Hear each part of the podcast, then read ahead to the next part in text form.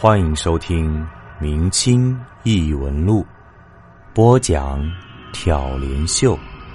本节目由喜马拉雅 FM 独家播出。皮影戏中，各位晚上好，欢迎收听本期的《明清异闻录》。在节目开始之前呢，首先要跟大家报告一个好消息：从今天开始，咱们《明清异闻录》的更新频次调整为日更，也就是每天您都会听到一个精彩的小故事。为什么这么做呢？其实啊，也是有一点点私心的，因为喜马拉雅最重要的活动——年度主播评选已经正式开始了。您可以打开喜马拉雅软件，首页有一个年度主播评选，进入之后呢，就可以为您喜爱的主播投上珍贵而又重要的一票了。那么在这里呢，首先要感谢所有朋友们一年和多年以来的关心、支持和喜爱。那么为了感谢和回馈所有听友，从今天开始，接下来一周内。明清远路会保持每天都更新，在这里呢，我也厚着脸皮、舔着脸向各位说一句：如果你喜欢修哥的节目，也希望您能动动手，为我投出那珍贵而又重要的一票。我呢，会每天给您带来一个故事，让您一次听过瘾。您等我的故事，我等您的投票，好吗？那咱们今天的节目正式开始。小黄听了一笑，道：“你看。”这些死者一共是六男五女，男的这里有一个不到十岁的孩子，一个十几岁的少年，一个三十出头的青年，一个四十多岁的中年，一个六十来岁的老年人，最后一个是一个快八十岁的老人，对不对？负责人听了，又拿过那张纸条看了几眼，点头道：“对，是这样的。”小黄又指着那张纸继续说道：“我们现在看看女人这边，一个十岁的小姑娘。”然后一个三十岁，一个四十，一个八十，对吧？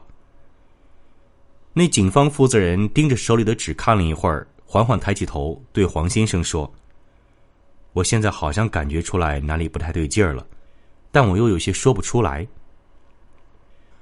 黄先生听了他的话，轻声道：“你就想一想，如果这个杀手要继续杀人的话，下一个死者会是什么样子的？”那个负责人此时已经被黄先生的话彻底点醒了，他对黄先生说：“如果我没猜错的话，很有可能是一个二十多岁的男性，或者是同样年龄的女性，又或者是六十岁的女性。您说我说的对不对？”黄先生这时也没说话，只是从他手里拿过那张纸条看了几眼之后，方才点头道：“对，你没说错，果然是当官的脑子活。我要不是看着纸上写的。”我现在都记不清这么多死的人还缺哪个呢？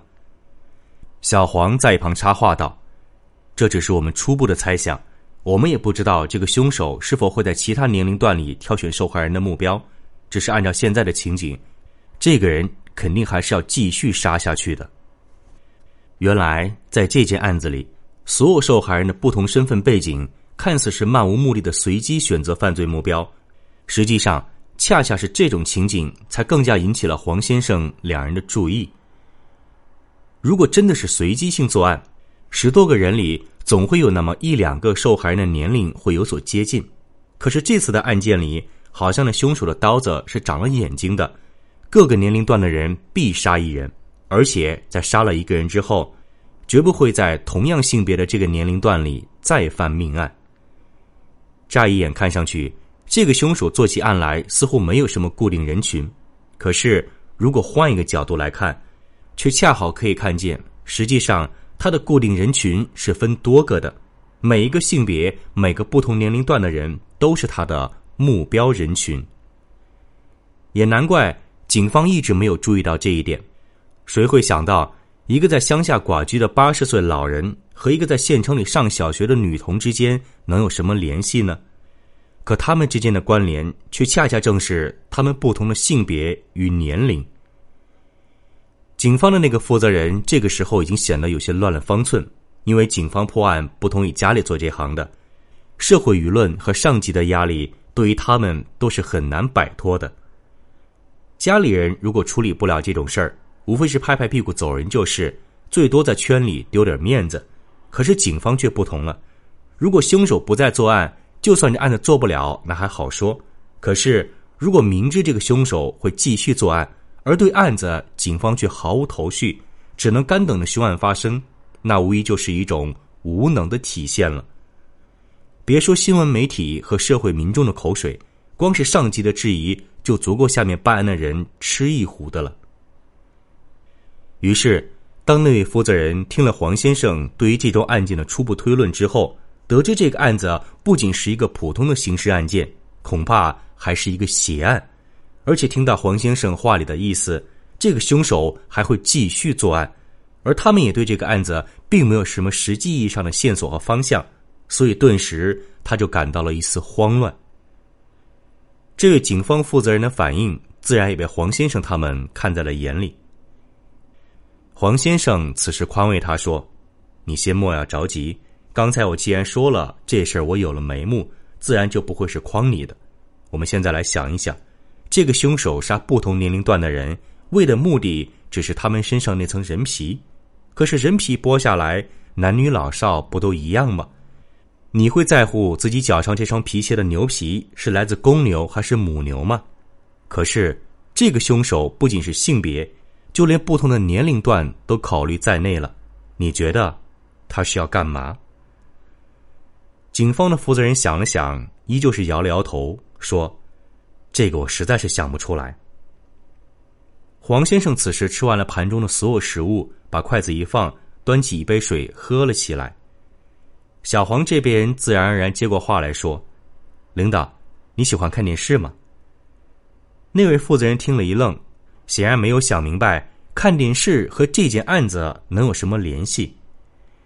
小黄看他依旧没有想通这里面的关键之处，便继续解释道：“电视里面基本上都是你多大的年纪就演多大年龄的角色，虽然也有一些上了年纪的演员去演一些年轻人，但就算化妆再好，演技再妙。”终究让人看得有些别扭，容颜也许能符合角色的定位，但是气质和神色上是改不了的。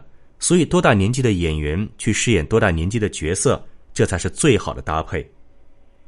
警方负责人似懂非懂的说：“你说的这个我自然明白，可这个人皮和演戏有什么关系呢？”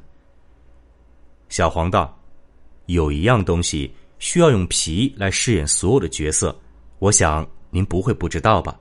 我听说，就咱们陕西这边，这种地方差不多算是地方特色呢。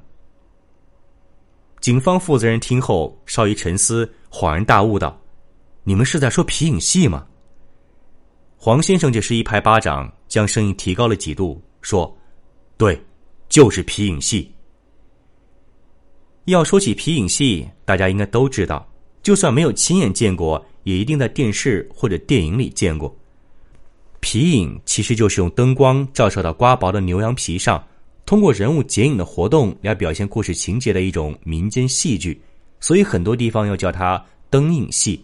而且皮影还结合了民间的戏曲，一方面皮料的裁切组成人物，算是戏剧的影像部分；另一部分就是艺人在耍皮影的时候嘴里唱念的句词。这可以算是皮影戏的声音部分了，而皮影戏就是由这两个部分组成的，两者缺一不可。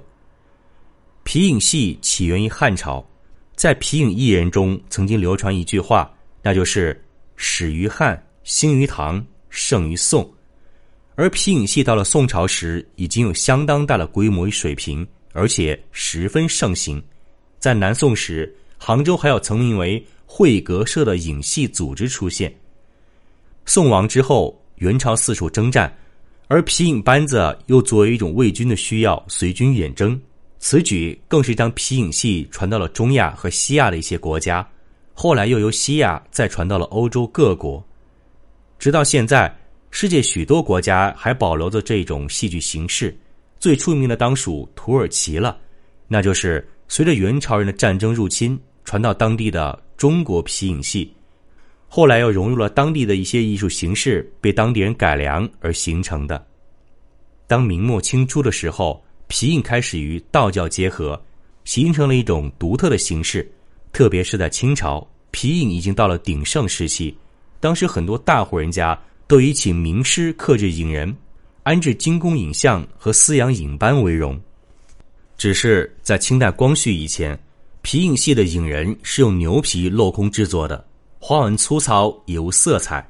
光绪死后，艺人们才开始在这上面花费心思。经过他们的不懈努力，皮影后来已经改用七层皮纸做的衬壳来制作，并雕刻出各种花纹，还着上色彩。同时，根据故事中的影人形象，还配有人物脸谱。影人一般七寸大小，而在民间亦有很多大大小小的皮影戏班。只是在清朝后期，有些地方官府害怕皮影戏场聚众起事，曾出现禁演影戏和拘捕皮影艺人之事。后来日本入侵，中国各地民不聊生，皮影戏自然更是一蹶不振。直到解放后，残存的皮影戏班和艺人才在当时政府的扶持下得以复苏。可惜到了文革，皮影戏又因为破四旧而再遭重创，从此算是一蹶不振。就算改革开放以后，政府有意重塑这一民间艺术的辉煌，可是由于种种原因，依旧是。收效甚微。要说现在国内皮影应该只能算是盛行于关中一带，虽然别处也有，但在民间的认可程度终究不及关中。而关中的皮影戏，光传统剧目就有数百本，唱腔更是多达几十种，这也是其他地方的皮影戏所不能及的。警方那位负责人一见自己说对了，连忙继续说道：“皮影戏我知道。”都是用牛羊皮制作的那些人物皮影，我在电视上还见过它的制作过程。你们的意思难道是说，有人会用人皮来做皮影吗？他为什么这样做呢？黄先生这时笑了一下，缓缓说道：“耍皮影的都知道这么一句话，说是始于汉，兴于唐，盛于宋。可是你知道吗？这始于汉却是谁发明了皮影这个东西？”一开始这个东西又是用来做什么的？警方的负责人茫然的摇了摇头，说道：“这句话我倒是也听过，只是这里面究竟怎么样，我还真是不太清楚。难道和什么民间邪术有关吗？”黄先生摇了摇头，这才继续解释了起来：“皮影戏的历史固然悠久，只是它的初次现世却有些不那么荣光。据说汉武帝时。”刘彻有一个十分喜爱的嫔妃，唤作李夫人。她突然去世，刘彻悲痛欲绝，彻夜难眠。这时有个民间方士，名叫李少翁，他对汉武帝刘彻进言说，他有招魂之术，可以让刘彻与李夫人再次相会。只是人鬼殊途，此术不可多用。刘彻闻言自然大喜，于是便按照李少翁的吩咐设帐弄影。招嫔妃李夫人的亡魂。虽然刘彻与李夫人后来到底见面没有，没有任何古籍提到，但这招魂之术是需要引子的，你不可能随便弄个木板或者石头就把亡者的魂魄招回来，并将其注入木板和石头之中。做这行的人都知道，人影无非就是亡者身上的东西，残肢、骨头、头发都可以。如果这李少翁真的像古籍里说的那样设帐弄影，那十有八九就是用李夫人的人皮做了皮影。此术亦正亦邪，后人多有使用者。直到唐代，民间依旧有一些俗讲僧在佛寺用灯影说理和超度亡灵，他们所用的皮影也正是用人皮所制。而皮影戏这上千年的历史中，它始终与宗教存在着这样或者那样的密切联系，从来未曾割舍过。